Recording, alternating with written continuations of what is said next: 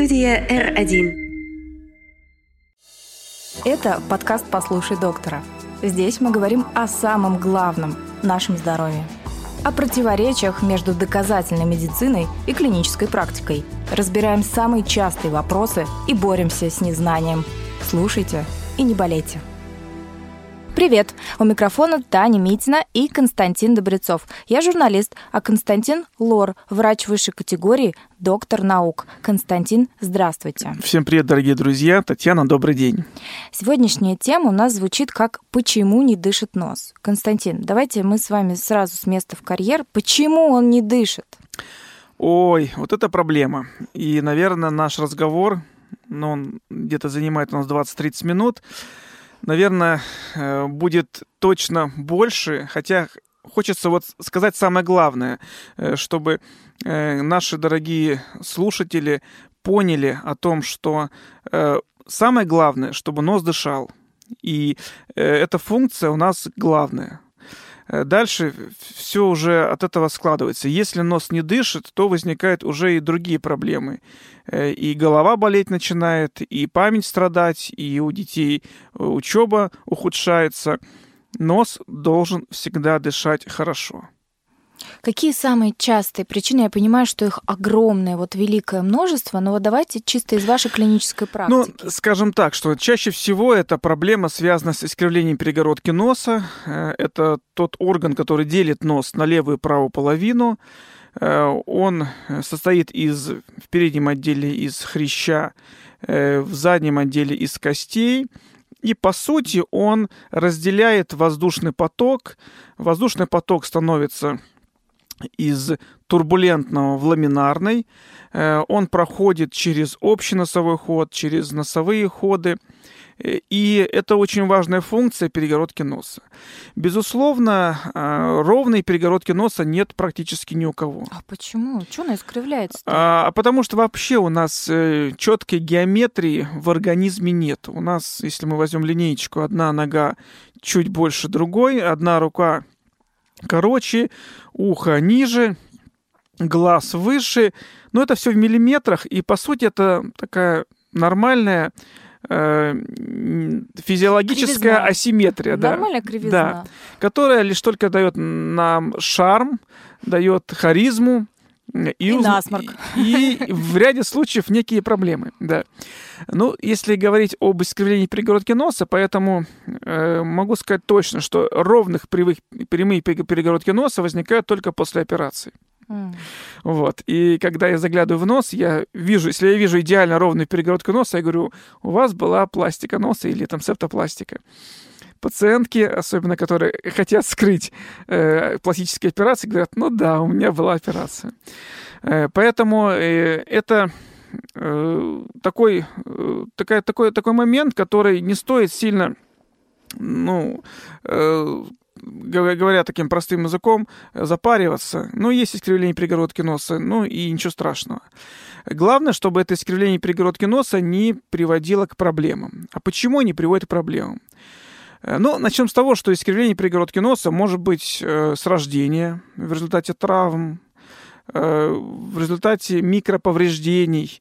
Это раз. Во-вторых, э, как я уже сказал, их перегородка состоит из хряща и костей, и в период активного роста что-то начинает расти быстрее, что-то медленнее, в области стыков возникают гребни, шипы, это тоже приводит к искривлению перегородки носа. Ну, безусловно, и достаточно такие серьезные повреждения перегородки носа в виде переломов костей носа, либо ушибов. Все это приводит к различным так, девиациям, либо искривлениям перегородки носа. Но бывает так, что перегородка носа искривлена очень сильно, а нос дышит хорошо. А бывает, что она искривлена незначительно, а нос дышит плохо. Поэтому э, нам очень важно отталкиваться не от искривления перегородки носа, не от ее, от ее изменений, а от симптома, от жала пациента на затруднение носового дыхания. Если у человека кривая перегородка носа, и он дышит носом хорошо, ничего страшного нету. Есть такой даже термин искривление перегородки носа без нарушения функции носового дыхания. Живите и дальше радуйтесь жизни. Но если у человека есть искривление перегородки носа и плохое носовое дыхание, но по сути субъективный симптом, оценить носовое дыхание можно, но не всегда это достоверно, не всегда это имеет постоянную, э, постоянную кривую, постоянный критерий. Самое главное это слова пациента. Мне не нравится, как дышит нос. У меня есть проблемы с носовым дыханием.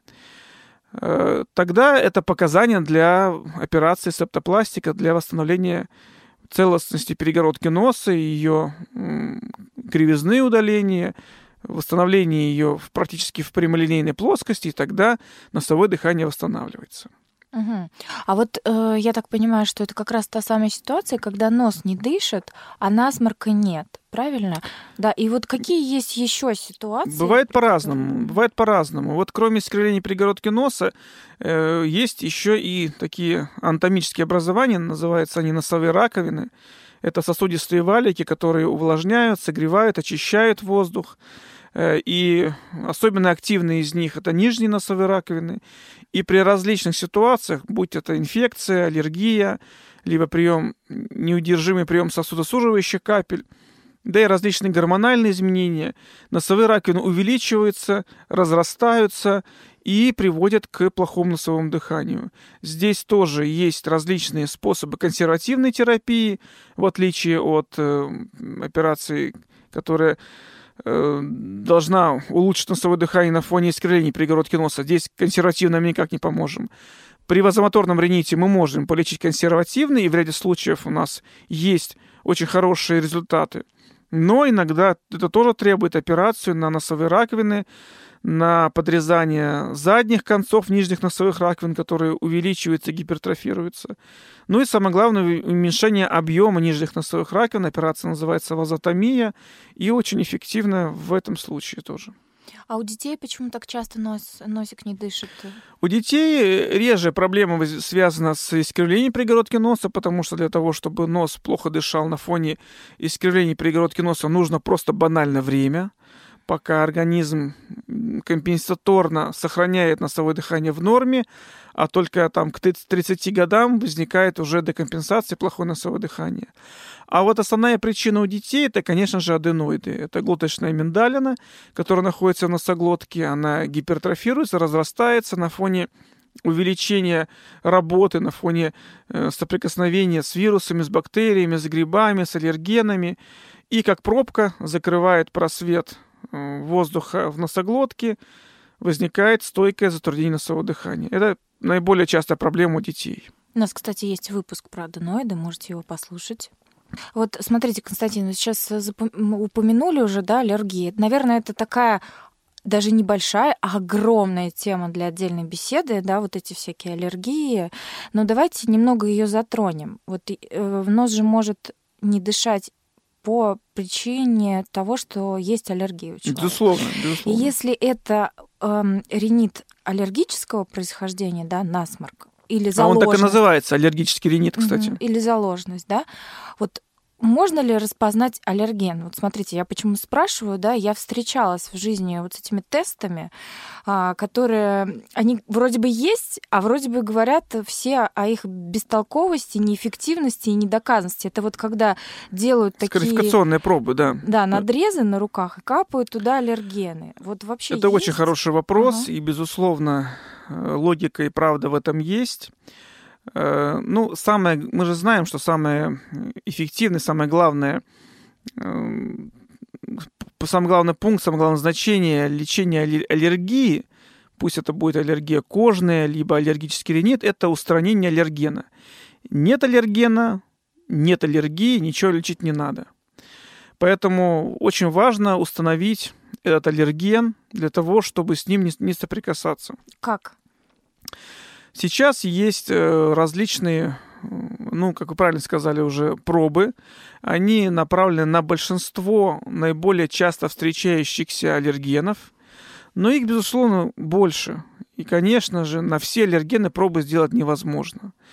Но сейчас есть и биохимические показатели, которые могут выявить на громадное количество э, аллергенов и, по сути, поставить диагноз более точно. К сожалению, эти методы исследования, конечно, дорогостоящие, но они дают именно иммуногистохимический анализ на определение э, тех белков, которые попадают нам в организм, и постановка диагноза аллергический ринит либо аллергический дерматит становится более простым. Хотя, хотя, справедливости ради надо сказать, э, человек сам может примерно, проанализировав свою жизнь, понять, на что у него аллергия. Но если он поигрался с кошкой и собакой, что тут ходить и делать? И у него возникл аллергический ринит. Что тут делать пробы? Понятно, у тебя аллергия на кошек и собак. Если ты поел шоколад цитрусовый, у тебя возникла сыпь, значит, у тебя аллергия на эти продукты. Поэтому, э, возможно, иногда проанализировав свою жизнь, свой быт, свое общение, можно понять, на что аллергия, и тем самым избегать проявления аллергии в большом количестве случаев. Но вот эти тесты с царапинами, это получается не ерунда, но просто они Нет. очень узкие. Да, да, узкие. да они угу. просто ограничены на тем количеством проб, которые есть. У нас ну, большое количество аллергенов, но любой белок может быть аллергеном. И с учетом развития пищевой промышленности и парфюмерной промышленности, да и всего на свете, количество химических веществ, количество аллергенов увеличивается. И, безусловно, на все их невозможно сделать аллергологические пробы. Делается только на там, порядка 20-30 наиболее часто встречающихся. Но этот метод тоже абсолютно показывает четко вот именно на те аллергены, которые наиболее часто встречаются, есть ли э, у человека аллергия или нет. Поэтому проводить их стоит. А чем опасно вот э, такое вообще состояние, когда носовое дыхание затруднено? Мы уже поняли, что не недополучает питания мозг, да, то, что может там болеть голова, ухудшаться память, но вот в перспективе, например, человек вот живет, ему некогда ходить к врачу, да, у него перманентное вот это вот состояние, когда нос не дышит. Какие могут быть последствия? Последствий очень много, начиная о том, что вы сказали, э, ну это системные последствия. Э, существует большое количество и местных проявлений. На сегодняшний день э, мы не знаем, почему вырастают полипы в носу. Э, хотя есть много теорий, и все они упираются на одно. Это э, проблемы с носовым дыханием. Это искривление перегородки носа, это вазомоторный ринит, это нарушение микрофлоры полости носа. И длительное затруднение носового дыхания всегда приводит к каким-то изменениям. Будь то это хронический риносинусит, хронический гайморит, либо это полипоз, Э, либо это разрастание носовых раковин, э, кисты, э, в общем, много проблем, как снежный ком, который накапливается и приводит к уже ну, достаточно серьезной патологии, которая требует в подавляющем большинстве операций. А вот если бы полечить плохое носовое дыхание на начальных стадиях, операции можно избежать. Угу. А, а как сделать так, чтобы нос дышал без капель, пока ты еще не дошел до доктора? Есть какие-то способы себе помочь? Безусловно, такие способы есть, но иногда это бывает очень сложно в плане э, того, что мы не можем заглянуть в свой нос. Э, и если у нас есть, ну так скажем так, по-простому, э, искривление перегородки носа, ну какие бы капли мы на них бы не капали, но она не выправится. Она как была кривая, так и останется. И пока мы не прооперируемся, никаких проблем не будет. Если мы аллергики, если мы испытываем признаки аллергического ринита, ну давайте я их про, про, проскажу, чтобы было более понятно. Mm-hmm. Какие признаки аллергического ринита, кроме заложенности носа? Это слезотечение, это водянистый насморк, это зуд кончика носа, это приступы чихания, и, безусловно, плохое носовое дыхание. Вот если эти все симптомы есть, э, и мы знаем, примерно догадываемся, на что у нас аллергия, ну, наверное, стоит прекратить общение с животными, либо не гулять в парке, когда цветет полынь, либо тополиный пух, и мы понимаем о том, что у нас есть аллергия. Это следующий момент. Э, кроме этого, есть у нас и в целом общеукрепляющие факторы. Безусловно, физкультура, э, работа мышц э, всего организма, она нормализует гормональную систему работы сосудов. Если мы будем заниматься спортом, если мы будем закаливаться, если мы будем э, правильно соблюдать режим сна и бодрствования, это очень позитивно влияет на носовое дыхание. И иногда даже вот банальные различные дыхательные гимнастики, иногда э, правильный образ жизни и формирование э, нормального быта улучшает носовое дыхание. Я сейчас говорю абсолютно искренне. У меня много таких случаев. Вот буквально свежий пример. Два дня назад была пациентка, которая страдала и хроническим риносинуситом, и вазомоторным ринитом, оперированная. Она говорит, пока я не пересмотрела свой образ жизни, на вопрос мне было очень интересно, а что вы поменяли? Она говорит, ну вот я стала там заниматься различными формами э, дыхания, э, йога, массаж, э, сон правильный, спорт. Ну, в целом, все эти вещи, они позитивно влияют на организм в целом. Она говорит, у меня намного в разы стало лучше носовое дыхание, я перестала болеть. Вот яркий пример, как избавиться от плохого носового дыхания, если есть желание у человека. Ну, это вот как раз был мой следующий вопрос. Лайфхаки для тех, кто не дышит носом. Э, в общем-то, занимайтесь спортом, налаживайте быт и ведите здоровый образ жизни. Правильно? Ну, и обязательно, да, безусловно, обязательно сходите на прием к лор-врачу э, и выясните причину вашего плохого носового дыхания, тогда избавиться от него будет намного легче. Да, но если просто есть кривая перегородка, то приседай, не приседай, не поможет. В том дело, да. Да, вот, тогда настраивайтесь уже... на операцию mm-hmm. и забывайте об этой проблеме раз и навсегда. Да, ну и, наверное, нужно упомянуть обязательно в конце. У нас есть выпуск э, про нафтизиновую зависимость, о том, как люди пользуются каплями и приобретают от них зависимость. И мне кажется, здесь тоже важно упомянуть, что если очень долгое время не дышит нос, то лить все подряд долго это не выход а все-таки нужно там облегчить себе это дыхание, да, на какое-то время, а потом все-таки шуровать к врачу.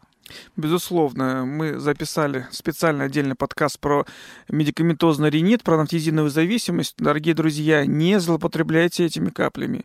Если у вас не дышит нос, конечно, просто закапать капли в нос, нафтизин и его аналоги, нос дышит хорошо, и вы занимаетесь своей жизнью дальше. Но это очень большая проблема и для слизистой оболочки носа, и для в целом для организма.